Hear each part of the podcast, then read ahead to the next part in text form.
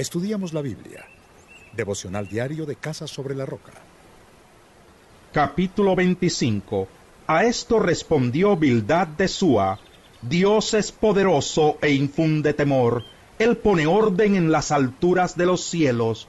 ¿Pueden contarse acaso sus ejércitos? ¿Sobre quién no alumbra su luz? ¿Cómo puede el hombre declararse inocente ante Dios? ¿Cómo puede alegar pureza quien ha nacido de mujer? Si a sus ojos no tiene brillo la luna, ni son puras las estrellas, mucho menos el hombre, simple gusano, mucho menos el hombre, miserable lombriz. Capítulo 26 Pero Job intervino, tú sí que ayudas al débil, tú sí que salvas al que no tiene fuerza, ¿qué consejos sabes dar al ignorante? ¿Qué gran discernimiento has demostrado? ¿Quién te ayudó a pronunciar tal discurso? ¿Qué espíritu ha hablado por tu boca? Un estremecimiento invade a los muertos, a los que habitan debajo de las aguas. Ante Dios queda el sepulcro al descubierto. Nada hay que oculte a este destructor.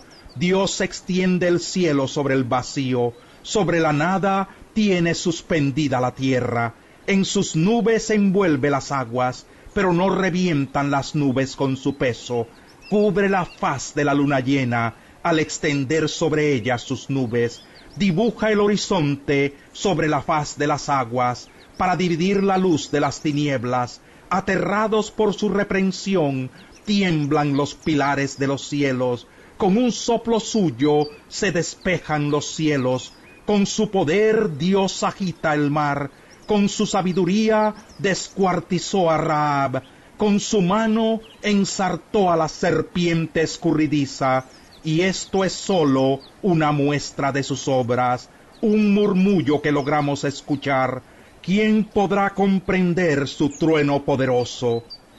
Capítulo 27 Job, retomando la palabra, dijo, Juro por Dios el Todopoderoso, quien se niega a hacerme justicia, quien me ha amargado el ánimo, que mientras haya vida en mí y aliento divino en mi nariz, mis labios no pronunciarán maldad alguna, ni mi lengua proferirá mentiras.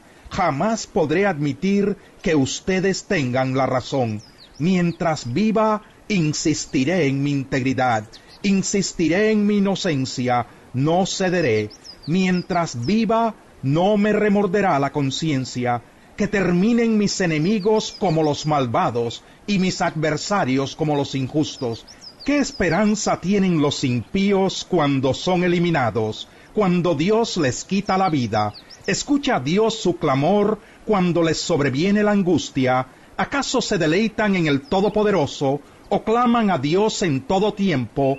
Yo les voy a mostrar algo del poder de Dios no les voy a ocultar los planes del Todopoderoso. Si ustedes mismos han visto todo esto, ¿a qué viene tanta palabrería? Esta es la herencia que Dios tiene reservada para los malvados. Esta es la herencia que los desalmados recibirán del Todopoderoso. No importa cuántos hijos tengan, la espada los aguarda.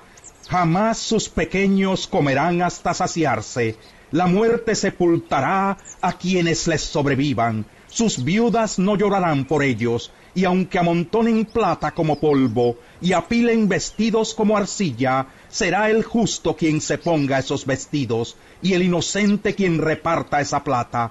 Las casas que construyen parecen larvas de polilla, parecen cobertizo de vigilancia, se acuestan siendo ricos, pero por última vez, cuando despiertan, sus riquezas se han esfumado, les sobreviene un diluvio de terrores, la tempestad los arrebata por la noche, el viento del este se los lleva y desaparecen, los arranca del lugar donde viven, se lanza contra ellos sin clemencia, mientras ellos tratan de huir de su poder, agita las manos y aplaude burlón, entre silbidos los arranca de su lugar